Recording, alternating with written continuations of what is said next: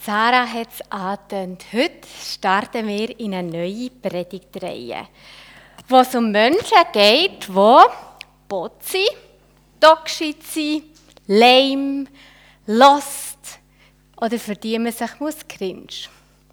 Es sind Menschen, die lonely sind. Die lachen.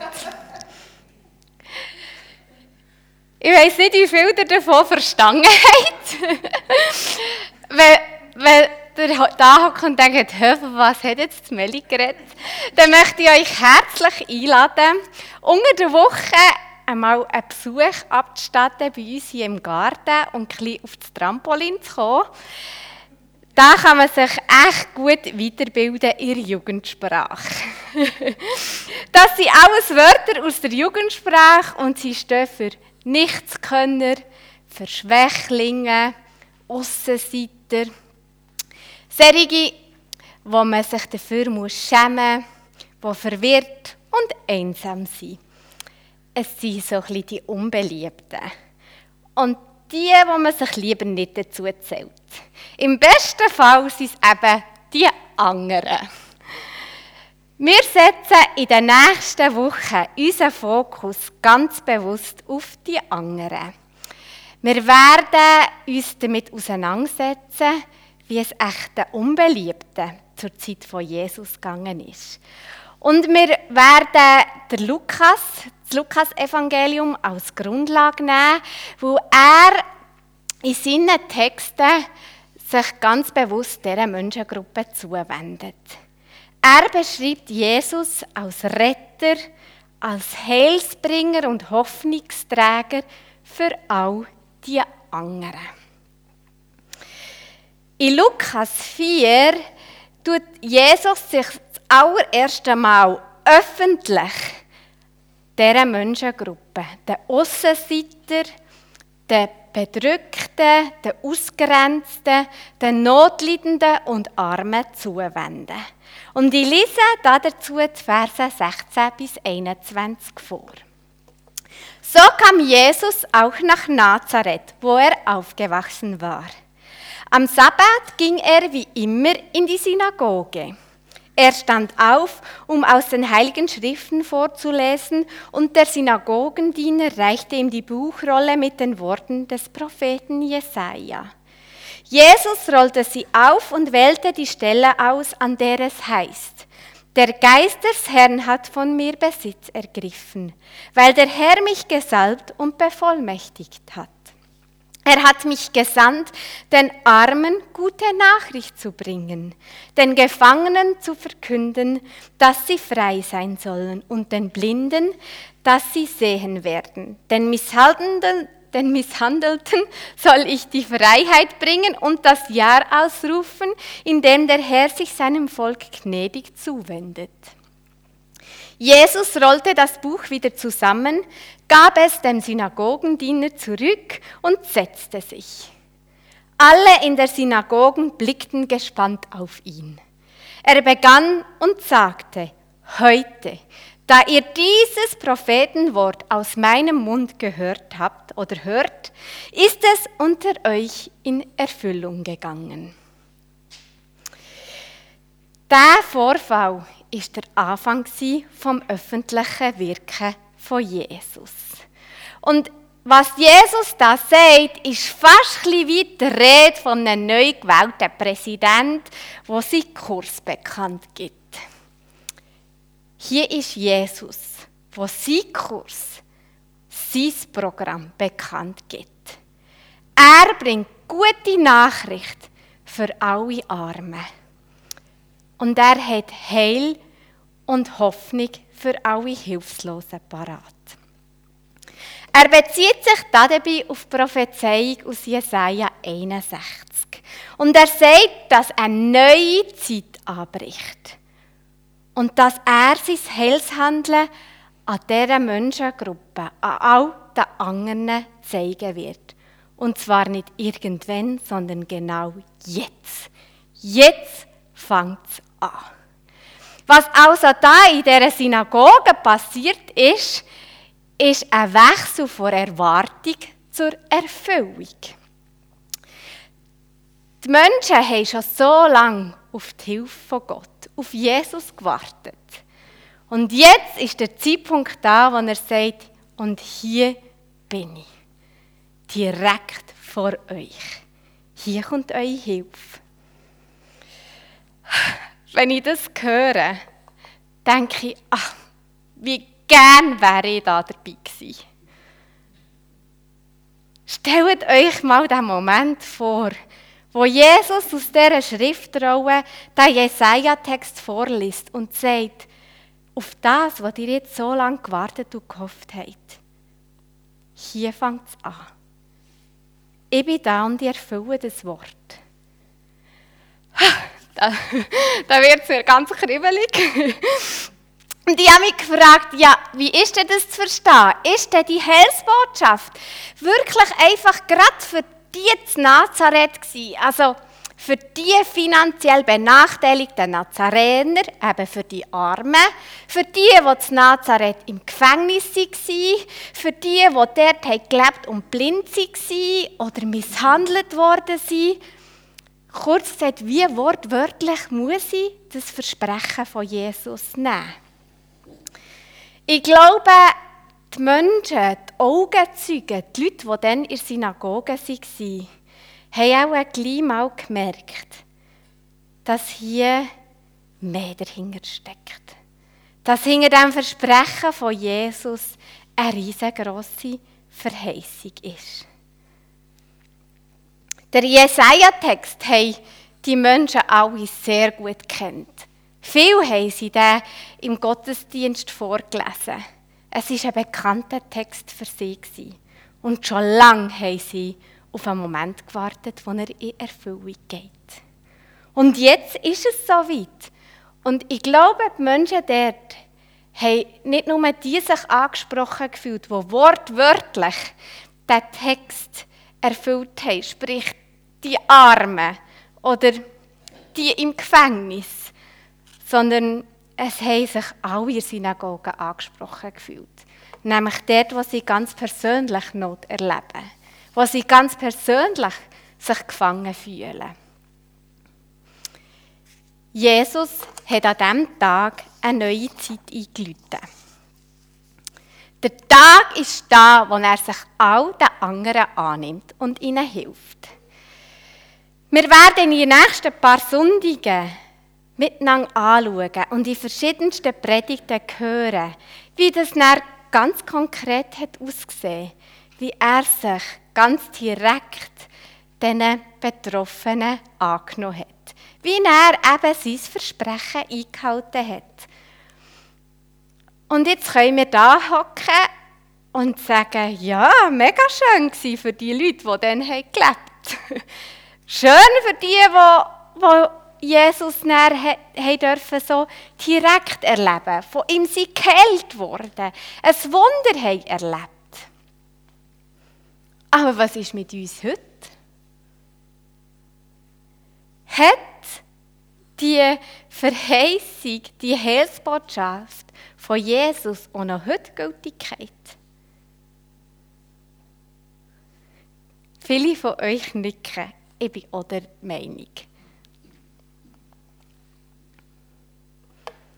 Ich bin fest sogar davon überzeugt, dass die Botschaft, das Versprechen von Jesus universal und ewiglich gültig ist. Das hat zu dieser Zeit zählt, das hat in allen vergangenen Jahren zählt, das zählt heute und das zählt bis in alle Ewigkeit. Jesus hat ein riesiges Herz für die Not der Menschen. Jesus hat ein riesiges Herz dort, wo du Hilfe brauchst und dir selber nicht kannst helfen Sei das physisch, körperlich, deine Gesundheit, sei das finanziell, sei das Dürrzeit, wie Meyers erleben. Sie können den Regen nicht selber holen. Sei das ähm, geistlich, wo wir eine geistliche Hilflosigkeit erleben oder psychisch. Überall dort wo wir auf die Hilfe angewiesen sind und eine Not erleben, dürfen wir darauf vertrauen, dass Jesus uns bedingungslos hilft. Das ist sein Kurs, sein Programm, sein Herz. Das ist sein Dienst. Jesus wandelt heillose Umstände in erlebbares Heil um. Das verspricht er uns. Das hat er den Menschen dann in Synagogen versprochen. Und das verspricht er dir und mir heute Morgen. Und vielleicht sind jetzt nochmal andere da und denken, merci Meli, das hast du uns schon manchmal gesagt. Und das habe ich auch schon viel von anderen gehört. Aber ich habe es noch herzlichst wenig erlebt. Ich weiß, es gibt da eine Spannung. Es gibt da eine grosse Spannung zwischen der Aussage, heute ist das Wort erfüllt, und dem, was wir oftmals erleben. Jesus hat dann in Synagoge Gnadenzeit eingeläutet. Aber trotzdem löst er irgendwie nicht einfach alle Probleme für uns. Und es ist als, ab dem Zeitpunkt hat sich auch nicht alle Not auf der ganzen Welt für immer in Luft aufgelöst. Auf die endgültige Erfüllung warten wir noch immer. Aber, und das ist wichtig, aber es ist ein Anfang gemacht worden, dann in Synagoge. Wir werden nie mehr an den Punkt zurück müssen, wo alles noch nur Erwartung ist. Die Erfüllung ist abgebrochen.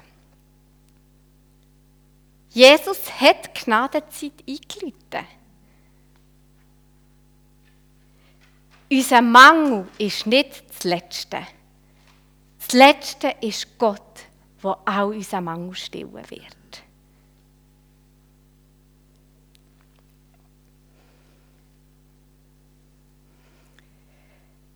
Gott kennt die Situationen und Bereiche in unserem Leben, wo wir Wartende sind. Dort, wo wir Leidende sind. Dort, wo Menschen in unserem Umfeld Not erleben und sie selber trifft. Er weiß darum. Und weil er darum weiß, dürfen wir wissen, dass er irgendwann den Mangel wird stillen. Das verspricht er uns und was er uns verspricht, haltet er.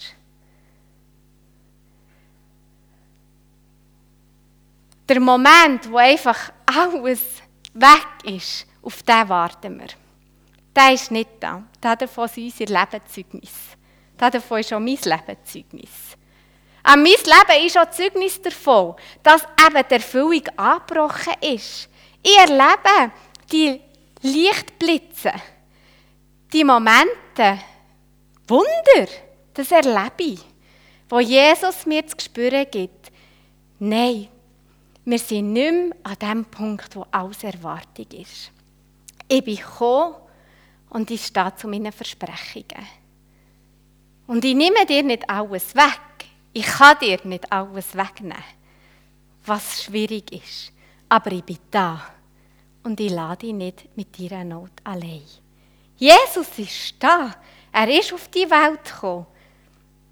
Die Gnadenzeit hat angefangen und sie geht weiter. Es ist nicht Himmel auf Erde, aber es ist immer wieder bruchstückhaft, etwas davon zu sehen und zu erleben. Und an dem halte ich mich immer wieder fest. Und das lässt mich hoffen und auch immer wieder wissen und zuversichtlich sein. Unser Mangel ist nicht das Letzte. Das Letzte ist das helles handelnde Eingreifen von Gott, wo alle Mangel stillen wird. Das ist das Letzte. Gleich feiern wir Himmelfahrt von Jesus, wo er zum Vater zurückgekehrt ist. Und, und dann hat er den Jünger und uns allen einen Auftrag mitgegeben. Er hat uns den Auftrag gegeben, dass wenn er in den Himmel geht, wir dürfen einen Teil von seinem Posten hier auf Erde übernehmen.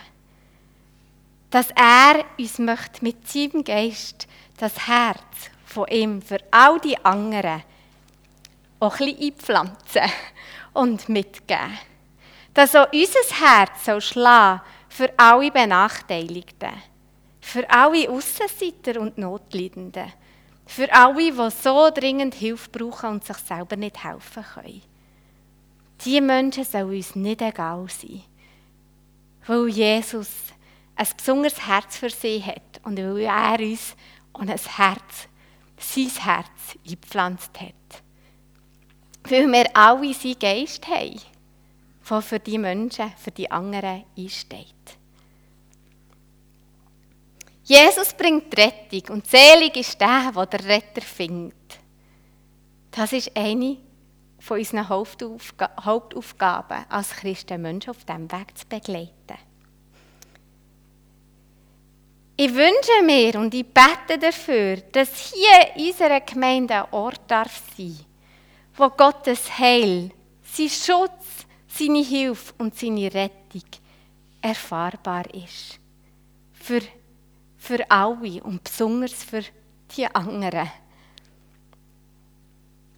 Und ich wünsche mir und ich bete dafür, dass all die schönen Geschichten, die wir kennen aus der Bibel, all die Verheißungen, all, all die fro frohen und guten Nachrichten, die wir in den nächsten Sonntagen werden hören, dass die sich dürfen decken mit der Erfahrung in unserem Leben. Dass auch jedes Einzelne von uns hier darf erleben, Jesus ist da. Er sieht, wo ich ihn brauche und er hilft mir.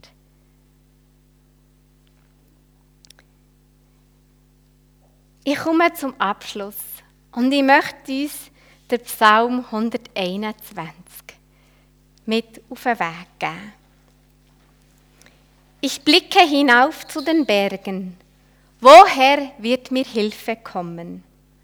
Meine Hilfe kommt vom Herrn, der Himmel und Erde gemacht hat. Und du sollst wissen, der Herr lässt nicht zu, dass du zu Fall kommst. Er gibt immer auf dich acht. Er, der Beschützer Israels, wird nicht müde und schläft nicht ein. Er sorgt auch für dich. Der Herr ist bei dir, hält die Hand über dich, damit dich die Hitze der Sonne nicht quält und der Mond dich nicht krank macht. Der Herr wendet Gefahr von dir ab und bewahrt dein Leben. Auf allen deinen Wegen wird er dich beschützen, vom Anfang bis zum Ende, jetzt und in alle Ewigkeit. Amen. Das spreche ich uns allen zu. Jesus ist da, seine Hilfe ist da und er geht auf uns Acht. Immer zu jeder Zeit. Amen.